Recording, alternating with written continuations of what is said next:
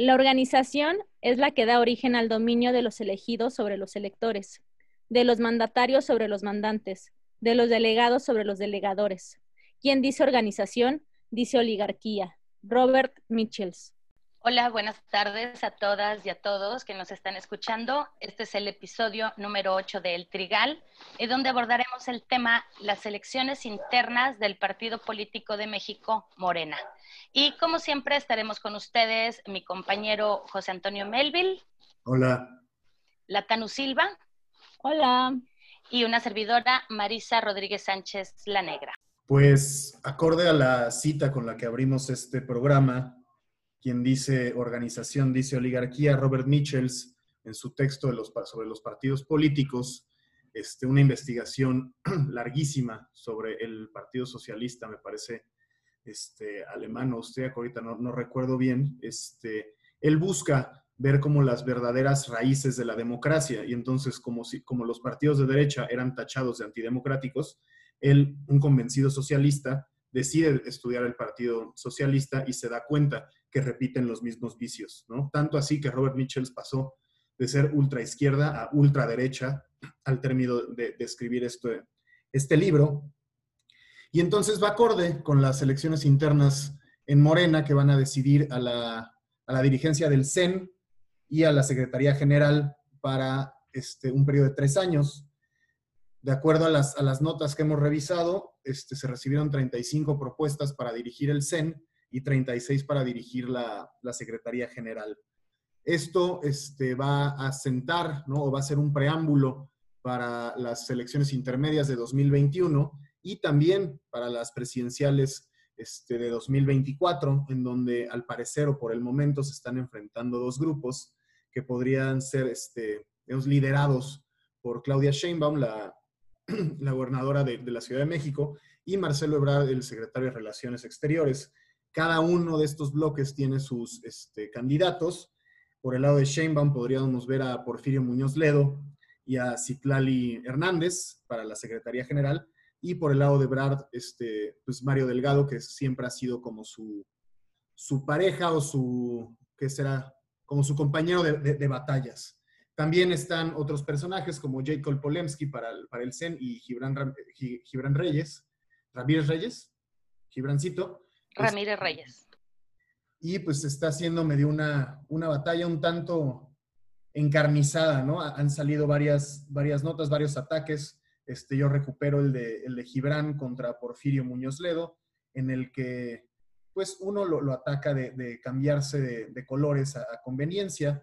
Este, como dirían los, los hermanos Marx, si no te gustan mis principios, tengo otros, y eso parece ser que le, que le aplica Porfirio Muñoz Ledo y también lo pone junto a, figuras este, infames del, viejo régimen priista, ¿no?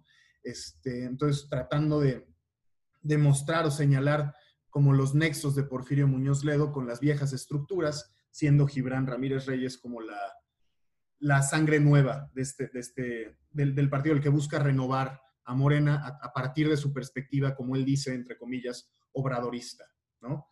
Sé tú cómo ves la cuestión, Tanish. Mm, yo no tengo tan claro si solamente serían dos bloques. Mm, o sea, no, yo lo no que... creo que sean dos bloques nada más, pero creo que los que están más... O sea, a mí, ya yo desde mi perspectiva, ¿no? Los puse estos dos. Un poco porque eh, justo lo que quería, ah, como me venía a la cabeza es, ¿dónde queda Ricardo Monreal? Digamos, ¿en qué, en qué estructura quedaría Ricardo Monreal, que también es, eh, es una figura eh, fuerte, ¿no? Y con, digamos, mucha cola que le pisen, ¿no? Pero bueno, es una figura fuerte donde quedaría Martí Batres, que también es otra figura fuerte, ¿no? Eh, creo que tal vez podríamos empezar a dimensionar quiénes están, digamos, para la presidencia y quiénes están eh, para la secretaría. Yo desde un principio, eh, pero incluso pensaría que um, Ramírez Cuellar lo ha hecho muy bien, ¿no? O sea, Sé que es eh, presidente interino, pero me parece que ha sido el que mejor ha resuelto eh, las cosas, ¿no? Entonces, bueno, yo tengo más o menos ahí una idea, ¿no? No tengo tan claro, pero bueno, para la presidencia van eh, Gibran, eh, Mario Delgado, Porfirio Muñoz Ledo. ¿Quién más va? ¿Saben? Va ¿De ellos tres? Ok. Pero, o sea, es que a lo, a lo que decías antes, yo creo que a lo que están jugando Gibran y, y- y Ricardo Monreal es que se, se den en la madre Mario Delgado y Porfirio y que estos salgan como una figura para unificar al partido. Creo que Martí Batres no puede competir, no pidió licencia, creo, este, y también fue, no han pasado tres años desde que fue el presidente del CEN, entonces creo que él no puede. No, pero tiene, no, pero a lo que me refería es eh, Los grupos, que ¿no? los grupos, ¿no? Claro, claro, los grupos. Sí, pues yo creo que más bien estos grupos, el de Gibran y el de Ricardo Monreal, piensan que em- emerger, ¿no? Después de la colisión entre estos dos bandos que son un poco más, más chonchos. Pero esa es solo mi lectura y yo qué chingados voy a saber, ¿va? Y por el lado de la secretaría está la senadora Citlali, eh, Citlali Hernández, está Antonio Atolini eh, y está Donají Alba, ¿no? Que creo que Donají va a hacer coalición con Mario Delgado, ¿no? Entonces ahí un poco como que vemos que ese es el sector más bien de Monreal. Pues el de Mario Delgado es más bien, es de, es de Ebrard, ¿no? O sea, ahí Ebrard está metiendo, o sea, llevan trabajando milenios juntos y pues como les decía, va a ser un preámbulo para la 2024 para ver pues quién, quién se va a lanzar, ¿no? Sheinbaum o, o Ebrard, porque Tatiana Cloutier ha perdido mucho, mucho espacio, el mismo Monreal, entonces como que los candidatos a cuatro años de la elección un poco más reales podrían ser estos dos, ¿no?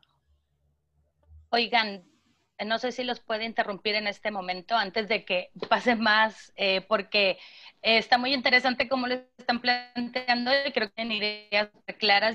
Pero en este punto, antes de continuar, que avance más eh, la discusión, no sé, me parece pertinente, si, si les parece bien, que pudieran explicar un poco como por qué es importante esta elección en este momento del país, sobre todo porque, por qué el partido de Morena se volvió esta fuerza política nacional y la relación que tiene con el actual presidente eh, y bueno, por qué ahora es un asunto prioritario y que hay que, eh, para comprender ¿no? La, las implicaciones de los personajes que están en cuestión, lo que se está jugando a la hora de jugar estas elecciones, porque puede ser que algunas personas no lo tengan tan claro eh, ya sea personas de aquí del país o que estén en otro lugar, y a lo mejor dan un panorama así muy general para seguir desde ahí con la, con la discusión que teníamos. No sé si les parezca bien.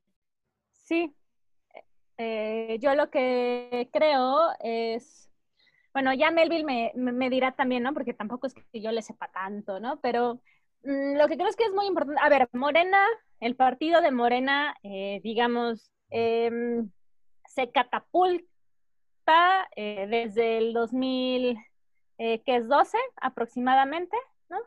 Eh, y bueno, prácticamente es el partido de donde sale nuestro presidente actual, Andrés Manuel López Obrador.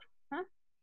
¿Qué es lo que pasa? Que sobre todo para el 2018, para ganar las elecciones, muchos de eh, los políticos que venían sobre todo el PRD, ¿no? Eh, que también, digamos, que tiene una lucha, el PRD, eh, digamos, que es lo más cercano a una idea de izquierda que tuvimos cuando era como el Frente Democrático Nacional, sí, creo que sí era así.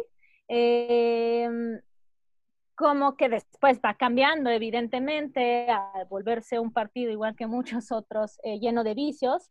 Muchos de esos políticos brincan a Morena. Muchos de eh, la vieja, el viejo PRI, ¿no? Eh, brincan a Morena. Y entonces, ahora yo podría decir que Morena es la principal fuerza política de México. No sé si los demás concuerden conmigo, pero me parece que ellos son ahora los que han llevado un poco el rumbo de nuestro, de nuestro país. Porque incluso yo podría decir que eh, la oposición es una oposición bastante chafa. Sea, no, te, no hay una posición de Morena que eh, sea contundente, ¿no? Porque claro, viene desde el PAN, ¿no? Que es un partido muy conservador, eh, en donde tampoco, que está lleno de miles de fraudes y corrupciones y eh, una guerra contra el narcotráfico que nos dejó miles de muertos y que entonces no ha podido, digamos, como darle la vuelta, viene de un, del PRI, ¿no? Que cuando regresa con Peña Nieto, bueno, eh, va en caída, ¿no? sale con unos saldos como muy bajos y muy negros, ¿no? Entonces le parece que lo que, se, lo que está en juego es quién va a salir, justo como decía Melville en el, en el 2024 para las elecciones, eh, elecciones presidenciales, ¿no? Y eso es importante porque, bueno, vamos a tener que enfrentarnos en el 2024 a ver quién, quién va a ser, ¿no? Y digamos que yo creo que ese va a ser el, pues no sé si vaya a ganar, ¿no? Pero el que va a tener como mayor, eh, pues importancia, más bien. Sí, pues, o sea, Morena inicia como movimiento en, 2012, me parece. AMLO se lanza a esa, a esa campaña electoral con el PRD, Movimiento Ciudadano y PT, y en 2014 es que se funda el partido ya bien, bien. Este, y sí, como dice Tanish, pues es la, la fuerza número uno en, en, México, la fuerza política número uno en México, y esto es independiente de los números. O sea, no solamente es porque tengan más diputados y más senadores, sino por cómo han utilizado esos números, ¿no? han logrado este, pues, acaparar la, agenda pública, han logrado este, ¿no? acaparar la agenda legislativa y como menciona este, Tanisha, pues la oposición se ha visto sumamente chata. Ayer que, que el idiota de Cuadri dice que van a sacar un todos unidos contra Morena, el tumor, ¿no? Para enfrentarse. O sea, ese tipo de oposición es la que enfrenta Morena, que, o sea, la tiene muy fácil. Y pues sí, o sea, yo, y lo escucharon aquí primero, yo sí pronostico una decisión del partido, porque los liderazgos que existen en, Morena, pues son como muy personalizados, digamos, o sea, como que no tienen un gran bloque. Fuera de Andrés Manuel López Obrador no hay un gran bloque que sostenga el partido, sino que está hecho por muchos grupos, ¿no? Por las mismas este, incorporaciones que ha habido de otros partidos y que es algo que, a lo que Gibran quiere, quiere atacar, ¿no? Él dice que los, hubo errores como en las este, candidaturas de, de Blanco y de Lili Telles y eso se debería de borrar del partido. Pero los otros no han referido como estos grandes errores históricos de la, de la, estrategia política de Morena, que eso no, no creo que le, le, signifique como una gran pérdida de votos, este, sino le va a significar una pérdida de votos el hecho de que el partido necesariamente va va a salir muy conflictuado o muy este, dividido por, esta, por estas elecciones, ¿no? Porque tenemos esta que va, va a tener hasta el 2023, este, me parece, la, el CEN y la Secretaría General, y en 2023, además de las elecciones presidenciales que, se vienen, que, que, estarían en puerta en 2024, tienen que hacer una nueva elección de dirigencia interna. Entonces va a ser muy desgastante para, políticamente hablando, para el partido que se mantenga unido, ¿no? Sobre todo sabiendo que este partido nació, ¿no? Por un liderazgo carismático y único de Andrés Manuel López Obrador y que este fue este, acarreando o, incluyendo, asociando voluntades en torno a él, no, no una idea de partido, que ya vemos que todo esto que, que han dicho y lo que está en los estatutos, ¿no? del mismo partido, pues no se ha cumplido a cabalidad, ¿no? Ni siquiera cerca de, Sí, o sea, yo concuerdo contigo, incluso diría, eh, yo que hay Gibran, digo, es, es, amigo, ¿no? Es compañero de nosotros, eh, bueno, de algunos de nosotros, pero yo creería incluso como muy a un análisis, eh, digamos, a bote pronto y sin meterme tanto, porque tampoco es que le sepa tanto, que me parece que hay una especie de pecar de inocencia, ¿no? O sea, mm, yo no sé si un partido político no puede estar plagado de corrientes. O sea, esa es una pregunta así muy legítima que tengo como, pues al final justo desde la estructura de todos los personajes que brincaron a Morena, pues están hechos de corrientes, ¿no? El PRD estaba lleno de corrientes, ¿no? Entonces me parece que muchos han intentado replicar eso y me parece que ni porque, digamos, Gibran quedara eh, como presidente se podría anular todo el nivel de, de grupos y de élites que existen al interior del partido. Entonces, eh, yo un poco lo que creería es que ahí eh, yo no creo que la, la, verdad, digo, yo no soy militante morena, no, no podría eh, decir algo como muy certero, pero es, no hay ninguno que realmente diga algo que no sea fuera de lo que se disputa eh, cualquier eh, integrante que quiera llegar al, a la presidencia de Morena, ¿no? Ahora, por el otro lado, lo que yo creería es que sí, evidentemente hay una diferencia garrafal entre Andrés Manuel López Obrador, que fue el presidente de Morena y que llevó a Morena justo por la construcción que tiene de líder carismático, y todos los demás. O sea, hay una diferencia que no sé si sea posible poder alcanzar o poder llegar ahí. Entonces, bueno, ese sería como mi comentario. O sea, definitivamente es un partido hecho de muchas corrientes, como existen corrientes en todos los demás partidos. Sin embargo, creo que, la, que no hay una unidad en torno al, al, partido, digamos, una, una, unidad ideológica que, por ejemplo, tuvo el, el, PRI, que nos gobernó 70 años. O sea, a pesar de que había distintas corrientes dentro del PRI, el mismo Andrés Manuel estaba ahí, Porfirio Muñoz Ledo y todo esto, existían diversas este, perspectivas en torno a la, la idea de país pero se mantenían unidas por el, por el partido. Y creo que eso no va a suceder en, en Morena. Incluso el mismo PAN, ¿no? Que existen varias, varias corrientes este, contrarias, no se, no se divide, ¿no? Como puede suceder con, con Morena. Las luchas no son tan encarnadas. Fíjate, es interesante porque me recuerda eh, desde una perspectiva de la antropología política de Max eh, Gluckman, cuando hablas sobre cómo están conformadas las instituciones que dan soporte al Estado o la idea del Estado. Entonces, la naturaleza propia de cualquier institución es ser discriminatoria, es decir, se identifica con ciertas características, con ciertos valores, con ciertas costumbres y ciertos objetivos que dan unidad a los integrantes que conforman esas instituciones. Y en la medida en que las instituciones se multipliquen, pues habrá mayor cabida para una diversidad más amplia de individuos.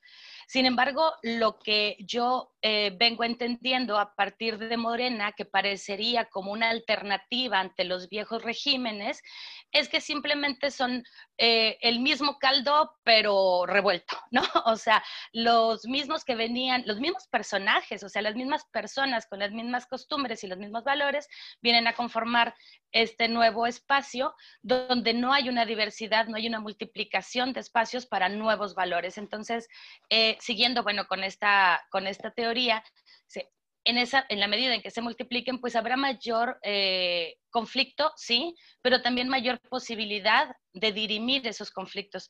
Sin embargo, me parece que acá no, es, es todo lo contrario. Y retomando un poco lo que mencionaban también esta contienda por las elecciones parecería ser no una contienda política por quien tiene una mejor propuesta en, términos eh, del partido y de beneficios, sino como una contienda de personajes, que es lo que yo veo, ¿no? Como un concurso de popularidad y donde se destacan valores muy personales más allá de las aportaciones que podrían hacer en términos pues mucho más generales. Sí, al final, como, dice Marisa, o sea, es una, es una batalla casi de, popularidad, pero también porque el, partido es un partido pues, personalizado, ¿no? Hecho solamente por una persona y no por unos ideales este, que sean un poco más colectivos. El, digamos, el ejemplo más, más claro es que esta, esta, esta cuestión se va a dirimir a través de una encuesta. Una encuesta que va a ser cero clara, que no va a responder este, a, la transparencia, no saber si sí ganó o no, como sucedió con AMLO y Ebrard. Ah, por ejemplo, eso es interesante. ¿Por qué se va a llevar a cabo por una encuesta y todos los conflictos previos que hubieron a, la manera como se iba a llevar las elecciones, no? Eso también es interesante porque habla de una serie de irregularidades, de desinformación y de malos manejos entre las personas que los, que llevan. Exacto, o sea, es una, es una encuesta que sirve solo, solo más, más, bien como, como justificante, para decir, ay, sí, escuchamos a la militancia y dijo esto, ¿no? Mis nalgas, nadie sabe si en serio sí hubo esa, esa encuesta, si sí tuvieron esos resultados, porque es una encuesta cero transparente, ¿no? Y esto que, que menciona sobre Gluckman, pues lo que nos hace pensar en esta idea del, del caso extendido y el, el, ensayo sobre el puente en la, en la República Zulu, es que el conflicto no es malo, o sea, el, conflicto es más bien perenne y las, la idea es tratar de regular ese conflicto, ¿no? Como, como mencionamos este, fuera del aire, el, el modelo este, diacrónico de análisis de Turner, este, Schwartz y... Tuden. Tuden, Schwartz y Turner. Que parte de la, movilización del capital político, ¿no? que busca incrementar el apoyo y mostrar el, músculo. Y luego se viene la hora de la verdad, que está ya dividida en, en, otros, en, otros segmentos, que puede ser la ruptura de la paz, la crisis, las tendencias contrarrestantes, los mecanismos de enmienda y la restauración de la paz. Sin embargo, al ser diacrónico, funciona, o sea, como que al, momento en que están en tendencias contrarrestantes, también hay una crisis en otro lado, ¿no? Entonces es un, es un modelo que, que, se basa en la crisis, en la crisis, en el conflicto. Ahora, Exacto. Mm. está... Ahora... Dime, dime. No, o sea que también yo quería poner sobre la mesa eh, la idea de, también es el mal de las izquierdas, ¿no? O sea, tú justo estabas diciendo como de por qué claro, había muchas corrientes en el PRI, hay corrientes en el PAN, tenemos al Yunque del PAN y ¿verdad? ¿Y por qué, em, por qué acá es como mucho más fragmentado? Bueno, pues yo creo que también es esta idea un poco ficticia de que la izquierda realmente intenta ser muchísimo más igualitaria y democrática, ¿no? La realidad es que no, incluso yo creo que estamos plagados de muchísimas más eh, problemas, ¿no? Porque todo mundo está luchando por llegar ahí, ¿no? Entonces, yo creo que el gran, digamos, como uno de los grandes problemas que puede tener Morena es que se puede convertir en un PRD, ¿no? No es por nada que justo antes de las elecciones del 2018, muchísimos senadores periodistas y, eh, y diputados perredistas saltaron al bote, todo para poder, eh, digamos, ganar las elecciones. Pues, o sea, esto que mencionas de, los males de la, izquierda está, está muy relacionado con, lo, con el estudio que hizo Michels. O sea, justo él quería ver los partidos de izquierda para ver cómo funcionaban democráticamente y se da cuenta que repiten los mismos vicios. O sea, solamente que el partido de izquierda cae un poco más en la hipocresía porque se dice defensor de los principios democráticos cuando en realidad no, no funciona tal cual. Y él menciona, Robert Michels, que este mal funcionamiento de la democracia es innato al sistema. O sea, la democracia va a funcionar mal. Una de las conclusiones de, su libro es que se tiene que redefinir la misma, la misma democracia, ¿no? O sea, no es que esté bien o mal, sino que se tiene que redefinir porque no está, o sea, no se está viendo reflejada en una, en una realidad, ¿no? Al final, esta, esta idea que, que menciona sobre el, PRI y el PAN, de cómo se, han mantenido medianamente unidos, también refiere a una de las, de las conclusiones de, de Michels, ¿no? Se tiene que poner a, la vida del partido por encima de la vida de, la persona o de la política, ¿no? O sea, el partido no puede, no puede estar en peligro. Y lo que sucede muchas veces en, las, en, los partidos de izquierda es que el, partido sí está en peligro. O sea, no hay una idea que, que los colectivice en torno a un, a un movimiento o a, una, o a una política, digamos, sino es, es meramente, este, pues yo soy izquierda y personalizado, ¿no?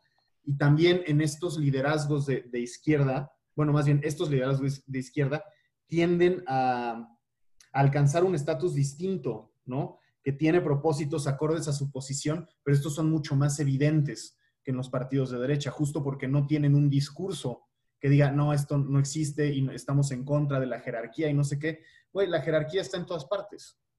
O sea, la jerarquía y la igualdad tienen que funcionar al unísono, como mencionaba Louis Dumont, ¿no? En su estudio sobre el sistema de castas en la, India, ¿no? O sea, esta idea del, discurso al final de, izquierda termina por ser una, pues una espada de doble filo, ¿no? Un, por un lado se muestra como progresista y no sé qué, y por el otro vivir a esos, sobre esos estándares o vivir con respecto a esos estándares se vuelve casi imposible justo por lo que mencionaba Michels, de que los males, estos males de la democracia son innatos al mismo sistema. Claro, y siempre hay esta estratificación ¿no? necesaria para poder regular y organizar los elementos eh, en torno a la política, donde están incluidas las personas, por supuesto.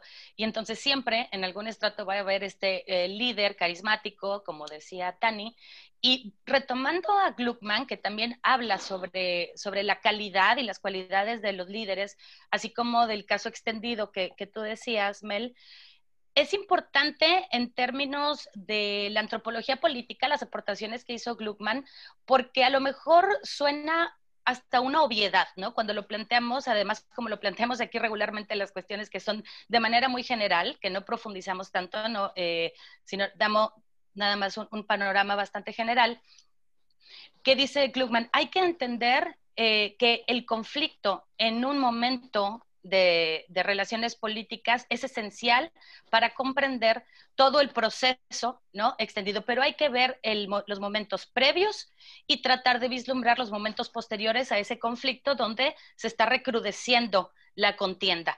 Puede ser una lucha por la derrocación del poder, puede ser una lucha por alcanzar, como en este caso, un espacio privilegiado dentro de la jerarquía, como es la dirigencia de un partido, del partido ahorita más importante del país.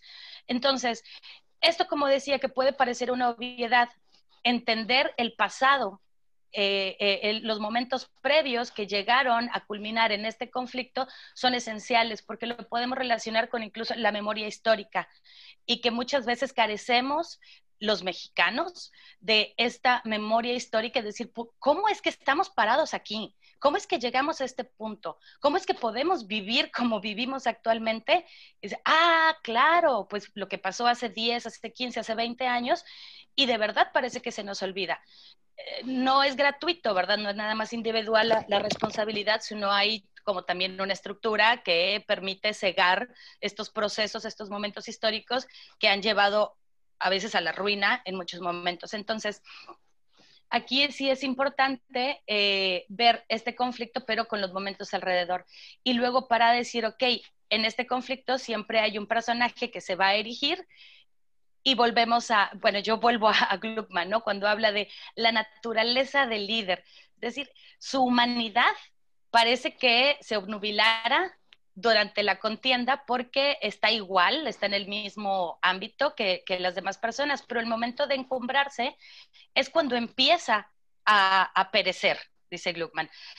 Desde el momento en que logra posicionarse en la cabeza de la jerarquía, ya se cuestiona su naturaleza, su humanidad. Entonces dice, tiene los mismos defectos que por supuesto todos los demás, porque no es un ser divino, no estamos hablando de una, de una monarquía, ¿verdad? Entonces desde ahí empieza nuevamente el ciclo hasta que vaya a culminar en un nuevo conflicto. Por eso es la irrelevancia en su momento, allá por los 30, 40, cuando Gluckman se posicionó como quien fue dentro de, la teoría eh, antropológica política, por hablar de estos eh, procesos cíclicos, ¿no? El procesualismo político y el análisis del caso extendido. Por supuesto, porque no, no es lo mismo estar en, en campaña que ya estar, como mencionas, encumbrado en el poder. O sea, la idea que teníamos de, Andrés Manuel, los que votamos por él durante campaña, es completamente diferente, bueno, en mi caso más bien, es completamente diferente a como lo veo yo en la presidencia. O sea, yo sí veo una, se esperaba que tuviera errores, ¿no? Que fuera, que fuera una persona con, fallas, pero no tantas, no mames, ¿no? O sea, yo sí estoy anonadado con lo, con lo que se ha convertido esta, esta cochinada. Y también mucho va, de la mano con este desgaste continuo de las mañaneras.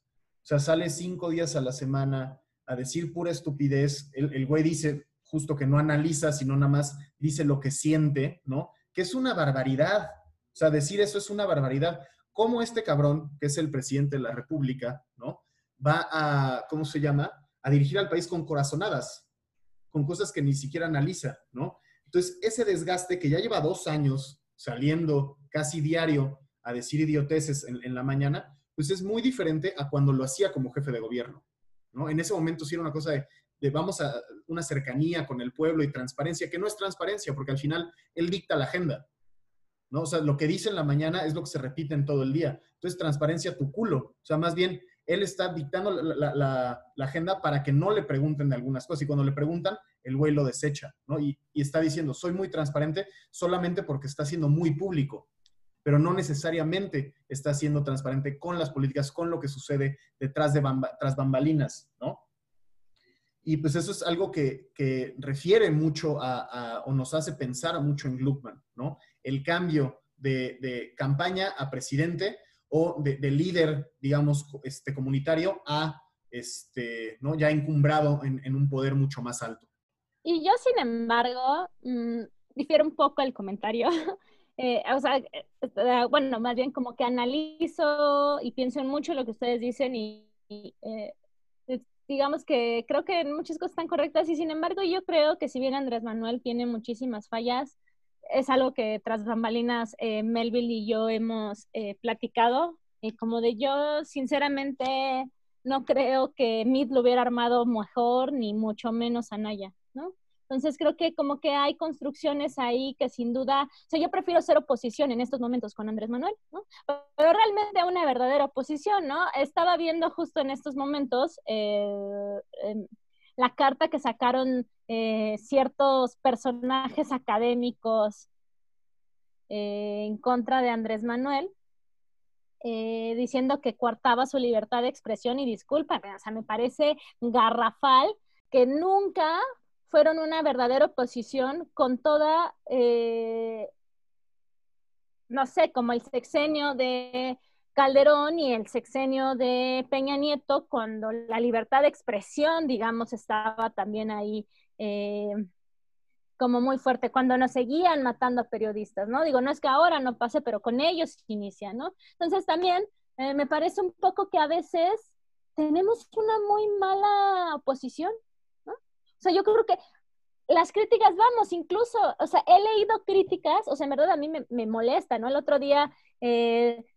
veía el comentario de un amigo cercano, eh, que me parece que tiene tintes políticos muy claros, y sin embargo compartía una nota de los excesos de los eh, hijos de Andrés Manuel, ¿no? Que literal, la nota solo se basaba en puros chismes, que no, o sea, era así como el TV Notas político, que no tenía ningún argumento claro, ningún argumento serio de decir, bueno, hay un derroche de dinero porque se ven eh, estos fondos, porque él está en no sé qué, o sea, ¿sabes? O sea, me parece como garrafar el nivel también al que los propios mexicanos hemos llegado para hacer una crítica. ¿Crítica de qué? ¿No? O sea, sí, o sea, de ahí que sí, no sé, pensaba, en, me venía mucho a la, a la cabeza, ¿no? Que mm, que si uno de los hijos de Andrés Manuel eh, utilizaba el palco de no sé qué de béisbol, o sea, ¿saben?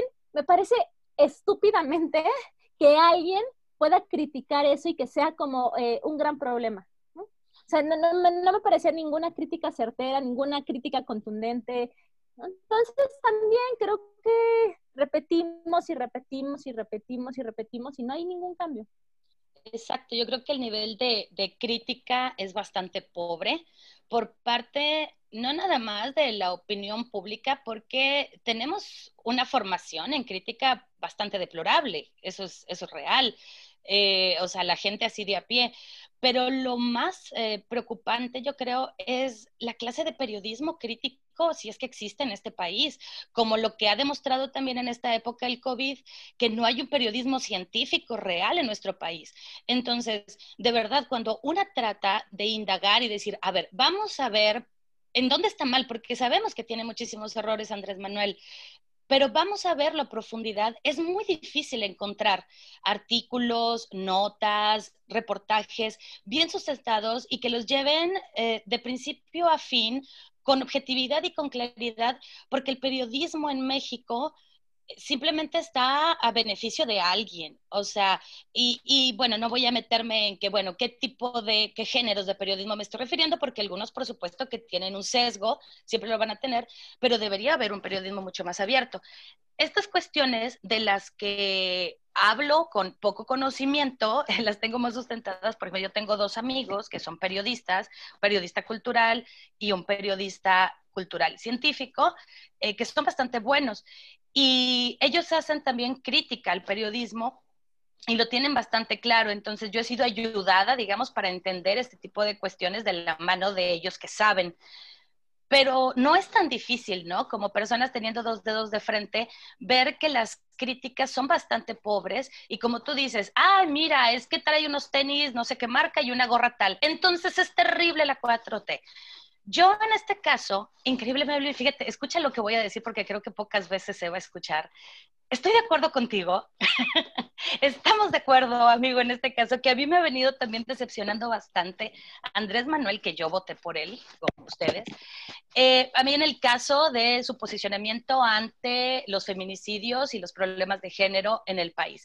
Eso me ha parecido terrible y la simpatía eh, que yo guardo por los valores que promulga y por esta, cercanía con el pueblo eh, se han ido eh, acabando y se han ido volviendo un coraje y una indignación que me resulta, o sea, que puedo entender a todas estas personas que lo ven y les, refiero un odio increíble.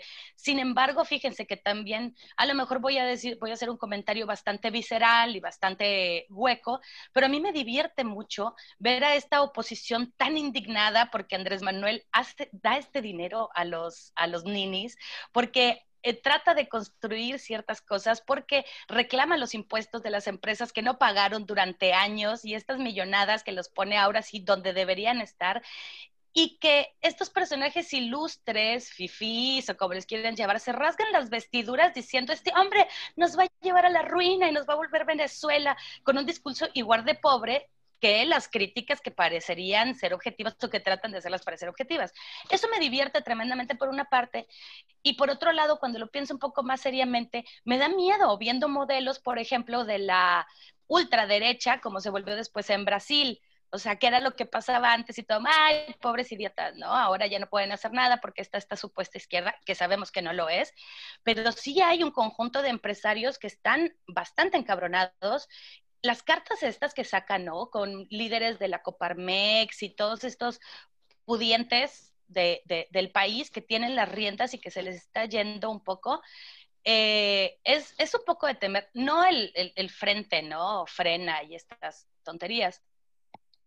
Eh, pero bueno, eh, ya nos fuimos a, a criticar este tipo de cosas. O sea, retomando un poco, ya volví a retomar el hilo, cuando hablabas de que, del discurso de Andrés Manuel sobre el amor y sobre eh, este acercamiento afectivo hacia el pueblo, creo que ha sido muy mal llevado, pero no me parece descabellado. O sea, por ejemplo, pienso en esta filósofa estadounidense, Marta Nussbaum, es una gran mujer que ha estudiado desde la filología y la filosofía a los líderes políticos en diferentes momentos del mundo, desde eh, la época moderna, más o menos siglo XVIII, a la actualidad, y habla de personajes como Martin Luther King o Gandhi, y habla del amor como la fuerza política ¿no? que debe estar presente a la hora de encarar no una campaña, sino un movimiento comunitario que es como lo trata ella. Entonces, no creo que, esté eh, infundado el discurso de Andrés Manuel. Me parece muy mal llevado porque su persona es difícil, ¿no? De aceptar en muchas cuestiones y este discurso que suena como pseudo cristiano no le ayuda en nada, suena bastante hueco. Pero en términos, eh, otra vez volvemos a los términos antropológicos, no nada más simbólicos, sino de la antropología también política, el, el, amor sí resulta una fuerza política a la que se apela y es más que se administra, que se regule, que se gestiona ya lo han dicho los estudios críticos de la gestión empresarial, cómo se gestiona el placer, cómo se gestiona el amor, cómo se gestionan los deseos de las personas que están involucradas dentro de instituciones y creemos que vamos por la vida haciendo las cosas por nuestro propio gusto, cuando simplemente somos títeres, ¿no? somos manipulados a partir de estos deseos que por otra parte han sido construidos desde una idea eh, subjetivada más que como sujetos, subjetivada por pertenecer a un Estado. Y con esto me refiero al concepto de gubernamentalidad de Foucault, ¿no? Entonces, bueno, espero no haber revuelto mucho porque metí varios conceptos ahí, varias ideas que se me vinieron a la mente, pero creo que sobre todo sería interesante, y esto lo aconsejo mucho, leer a Marta Nussbaum y El amor como fuerza política. Ay, me gusta mucho lo que dices, Marisa. Y un poco, eh, nada más como que quería, em, como cerrar, bueno, no, ir cerrando, pero pensar en dos cosas. Una es, sin duda yo creo que la oposición más objetiva, ¿no? y con más fuerza que hay ahorita en México es el movimiento feminista. O sea, sin duda creo que es uno de los eh, que ha venido a poner, digamos, como el pie y decir, a ver, está pasando esto y tú no nos estás contestando. Y las mujeres a las mujeres nos están matando, no nos, no nos olviden, ¿no? O sea, es, o sea, como que yo creo, bueno, incluso, ¿no? La, la vez pasada que hablábamos sobre la toma de la CNDH, ¿no? O sea, es, las mujeres se han postrado a decir, mm, por cada desaparecida vamos a tomar una institución, punto. Háganle como quieran. Y sin duda creo que, em, pues, hay ahí eh, como em, pues una tensión muy fuerte y que tenemos que ver eh, cómo termina, porque lo que sí creo, y ahí digamos un poco eh, matizando mi, mi, posición es, si bien Andrés Noel no ha resuelto eh, esta situación y creo que la pueda resolver, bueno, no, no, no Smith, que seguramente ya hubiera mandado a sacarlas, ¿no? Con un eh, grado de violencia y tan solo lo podemos ver en el Estado de México. Entonces, bueno, sin duda ahí creo que hay otras formas, ¿no? Y volviendo al tema de, em, de la contienda en Morena, también justo como que venía me venía la idea eh, esto de, y al final está cabrón porque justo no hay una democracia tal cual. No es que la gente diga, los que son militantes de Morena, ah, yo creo que el mejor discurso, el mejor programa es de Gibran, aunque yo trabaje para eh, Mario Delgado, ¿no? O este, el mejor discurso es Citlali frente a Donají, ¿no? Es, no, pues yo voy a votar por ella porque pues también es como, digamos, como mi líder, ¿no? Y como que con ella tambeo y, o con ellos tambeo y entonces no hay una forma clara de decir, este, se va repitiendo esta misma situación que se repite en todos los partidos y entonces pues no se llega a nada. O sea, también, nada más retomando lo que dijo Tanish hace dos comentarios sobre pues, quién sería bueno si Anaya o Mid, o sea, yo más bien, yo no vuelvo a votar. O sea, eso, a mí ya se me acabó el espíritu democrático. Yo me voy a alejar de eso, no vuelvo a votar nunca por la decepción tan grande que ha sido, que ha sido Andrés Manuel. Y regresando al tema de la, de la, oposición, comparto en que el movimiento feminista es la, la más grande oposición ahorita en, términos políticos. Sin embargo, en términos institucionales, no existe. Y eso es alarmantísimo. O sea, es tan, sería tan fácil ser oposición de Andrés Manuel con tantos errores que comete, que es sorprendente que no exista una oposición fuerte. Lo que mencionaban sobre la, la libertad de expresión creo que está muy relacionado con, con el comentario que hizo Marisa en torno al amor, que por un lado pregona Andrés Manuel, ¿no? De amar al prójimo y no sé qué, pero también usa su, posición como presidente en las mañaneras y su palestra para atacar directamente a otros medios y llamar periodistas chafas, el mismo Ackerman que dice periodismo sicario, que AMLO menciona a, Reforma como un pasquín, ¿no? Es eso lo que no hace sentido. Y en ese, y, en ese punto, y solo en ese punto, tiene razón esta, esta carta. O sea, si hay un ataque a la libertad de expresión porque se está utilizando el poder del Estado, de la presidencia, para este, insultar y denostar a las personas. No necesariamente, eso no, eso no había sucedido. O sea, yo no recuerdo a Calderón, a Fox, a, Enrique Peña Nieto diciendo esos pasquines o ese periodismo sicario. Eso sí es un ataque y sí cuarta la, libertad de expresión. Porque como vemos, cómo, se, cómo salen los bots luego, luego a insultar. El mismo risco, ¿no? Que, retomó una, la, portada de, Reforma y Epigmenio Ibarra va y lo ataca y un chingo de bots van y lo atacan. Es como, güey, solo recogí esta, o sea, yo soy periodista, recogí esta portada, la puse, no comenté nada, ¿no? Y se le van a la yugular. Entonces, sí existe una, una, un ataque a la libertad de expresión desde la palestra presidencial, no con argumentos, sino solamente con denostaciones. Este, también este, quería mencionar este hecho de que estamos hablando de Andrés Manuel, y no estamos hablando de Morena, porque Andrés Manuel es Morena. O sea, nuestro, este podcast era sobre la elección interna en Morena y estamos hablando de Andrés Manuel. ¿Quién va a tener la venia ¿no? del presidente de la nación para poner a quien quiera, o sea, para obtener el lugar dentro del CEN o de la Secretaría General? Ese es el chiste. No hay una burocratización este, dentro del partido político, ¿no? Hay una, ¿cómo se llama? Hay una concentración de poder muy cabrona en torno a Andrés Manuel. Y eso es lo que es realmente este, alarmante. Y también, ahorita que, mencionamos sobre, pues sí, no, está logrando, este, digamos, traducir el discurso feminista dentro de su administración, pero pues también, ¿qué esperábamos? Si el güey quería poner, quería someter a, voto el derecho a abortar, ¿no? Está sometiendo a, voto el enjuiciar a los, a los expresidentes. Sea, esa, esa, mentalidad y esa política no, no, va acorde con una persona progresista, ¿no? O sea, la, ley se cumple, punto. Si hay, si hay crímenes que debemos perseguir, se, se persiguen. No es como que quieren que lo haga, pues cabrón, o sea, no es, no es un show, ¿no? pero estamos viendo cómo es un show dentro de Morena y entonces por ende se, traduce al púlpito presidencial. Ahora, yo nada más quiero regresar un poco al tema de, la, elección interna en Morena y cómo va a ser, ¿no? O sea, pues va a configurar de cierta manera el, futuro del, partido. Yo pienso, ¿no?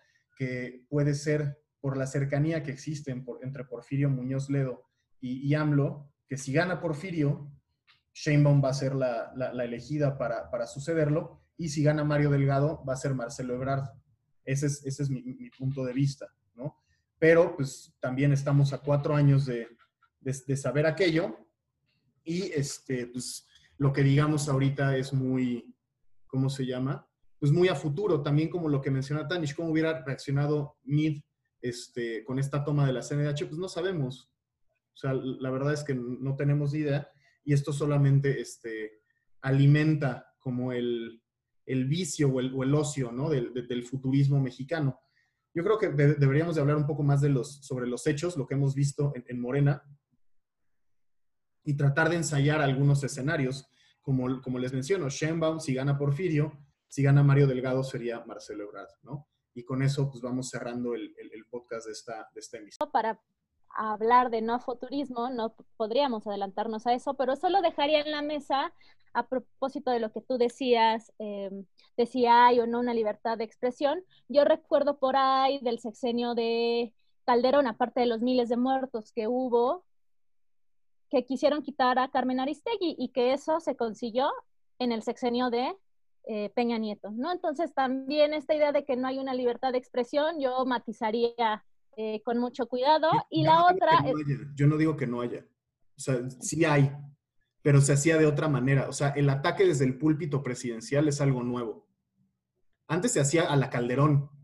¡Pum! Sales, también... sales del aire. Ya, me vale madre, ¿no? No un ataque sistemático en contra de la publicación. Melville, pero no los quitó, ¿no? O sea, me parece que ahí tendríamos que matizar un poco, ¿no? Y por el otro lado, discúlpame. El poder del Estado para denostar publicaciones. Las puede denostar con argumentos. No, no, no, no decir ese pasquín. Mames, o sea, vamos. Ay, o sea, por favor, con algo tan simple como ese pasquín y ese tipo de cosas como se refiere, que, que, bajan bastante también el tono de su propia crítica porque lo, lo banaliza. O sea, yo creo, no le puedes hablar, sí, eso le puedes criticar, que lo banaliza. Se le puede señalar que es un líder y un presidente distinto en este sentido a los anteriores, pero también no se puede establecer un parangón entre la, la, la censura a la libertad de expresión en los sexenios anteriores al actual porque no existe eso. y el hecho de que, hable, el hecho de que hable y que diga y que, y que se burle, no quiere decir que no se les permita decirlos al, al resto, a cualquier eh, espacio, decir lo que quiera sobre la imagen también del presidente. Eh, como decía Tanisha hace rato, no es que haya dejado de haber muertes ni desapariciones ni crímenes contra periodistas, pero también se puede ver cómo ha bajado y cómo estaba, o sea, eso de que Calderón no decía jamás, ay, mira qué bueno Calderón que nunca eh, dijo Pasquín, le llamó Pasquín a ninguna revista, algún medio público, pero ¿qué tal los miles de periodistas muertos y muertas ¿no? durante su sexenio? Entonces, no puedes establecer una línea este, donde se, se relaciona esto. Por eso decía hace rato que iba a escuchar, íbamos a escuchar pocas veces que estábamos muy de acuerdo, Melville. Pero es que, Ahora, por último, oigan, yo, los ataques presidenciales, o sea, directos y tan banales, sí cuartan la libertad de expresión. O sea, no me vengan con que no. No, a ver, ¿cómo no. la Le puedes criticar que sea banal, que su discurso no es Sí, sí, las reacciones que tiene, o sea, las amenazas de muerte que han recibido estos güeyes, que obviamente no son reales. Esto suena tremendamente pueril. O sea, ay, no, me dijeron pasquín, entonces ya no voy a escribir porque me siento mal. no tiene, no tiene sentido pues, eso. Susténtalo, cabrón. O sea, susténtalo. Eres el presidente. No banalices ese pedo, güey. Claro, te digo, volvemos a lo mismo, le puedes criticar, oye, tu postura no es la postura a la que estábamos acostumbrados de un líder nacional y deberías tener a lo mejor un poco más de recato. No lo sé, yo no estoy de acuerdo en eso tampoco, pero podría ser respetable esa posición. Pero de ahí a que digas que eso coarta la libertad de expresión, me parece pueril y me parece chillón. O sea, así. Y además, otra cosa, este güey, o sea, por sus huevos está, está decidiendo a qué, a qué periódicos le manda, le manda dinero. ¿no? Ahorita el Universal es el que más dinero recibe, solamente por seguir su línea, que también lo critican, y ahí está Loret de Mola y no sé qué, pero a Reforma lo cortaron y, es, y era una gran fuerte, era una gran ingreso. Entonces, en cierto sentido, ahí sí está coartando la libertad de expresión, porque está decidiendo solo por, por, por simpatías a quién le da dinero, a quién no, no, no hablando de, de tirajes periodísticos sino solamente, pues estos güeyes están de acuerdo conmigo, entonces les voy a dar dinero, que también es una mamada. Y yo no estoy tratando de equiparar las muertes de, periodistas o, la censura de Carmen Aristegui con decirle pasquina reforma, tampoco. Pero no hay que ser ciegos al pensar que este güey sí está atacando a, estas publicaciones, muchas veces sin sustento solamente porque no comparten su línea. Y en ese sentido, si no hay argumentos detrás de ello, pues sí es, es una afrenta a la libertad de expresión, no como la pintan estos güeyes. Por supuesto que no como la pintan. La mayoría de estos güeyes son unos chillones, por supuesto, ¿no? Pero tampoco digamos que Melville, este para ver... el, héroe de la libertad de expresión cuando está repitiendo... Pero nadie dijo eso. Nadie dijo que era el héroe de la libertad de expresión y que vino a abrirnos los ojos y a, generar un espacio paradisiaco a partir de que se entró a la presidencia. Nadie está diciendo eso. Así como tampoco estamos de acuerdo con lo anterior. Yo nada más quería retomar para terminar, porque eh, creo que, que pedimos mucho a esto, mucho tiempo a, este asunto, eh, sobre esto que mencionaba Tanisha y que luego tú también eh, hablaste sobre la presencia del movimiento feminista.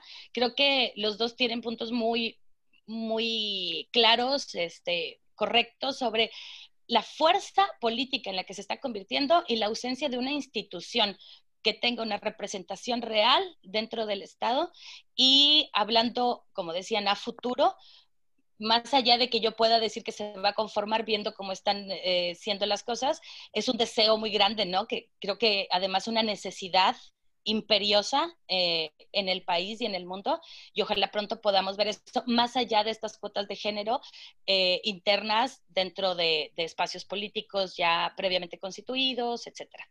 Eso era lo que no me quería quedar sin, sin mencionarlo y yo creo que con esto me despido y espero que nos escuchen de nuevo. Hasta luego.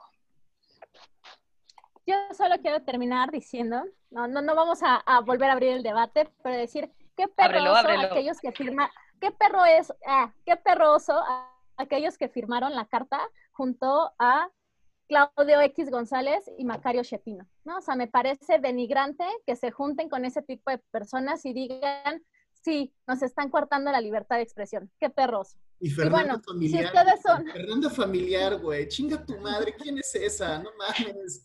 Eso pertenece al grupo intelectuales, no mames. Güey, o sea, también no mames. O sea, qué carta tan más cagona, güey. Vamos como si Carmelita Salinas estuviera ahí. O sea, justo como si fuera, porque son muchos, van a, van a significar un chingo. No mames, lees Denise Dresser y dices, puta madre. Lees Fernando Familiar, puta. Carlos X González, no, chinga tu madre, esta madre vale para pura madre. Y bueno, eh, si ustedes son militantes de Morena, voten la, la, dirigencia y el próximo, yo creo, presidente o presidenta, veremos. Eh, y bueno, me despido, soy Latano Silva, escríbanos a el trigal y a nuestras redes sociales, Instagram y Facebook como el Trigal Podcast. Bye. Sí, pues ya cerrando, yo soy José Antonio Melville, este, evidentemente siempre meto aquí la polémica, soy el que hace el podcast. Soy sí, hombre. héroe, güey. Yo soy el hombre. de la libertad de expresión, no como Andrés Manuel. Y pues Ay. nos escuchamos en la Zapatazo. su, su pesque, eh, eh, pueril, su, su, argumento pueril. Pueril y chillón. Güey, todos, todos son unos cagones, güey. Mientras no haya... Así, Si tú le nació este piso, pueril y chillón.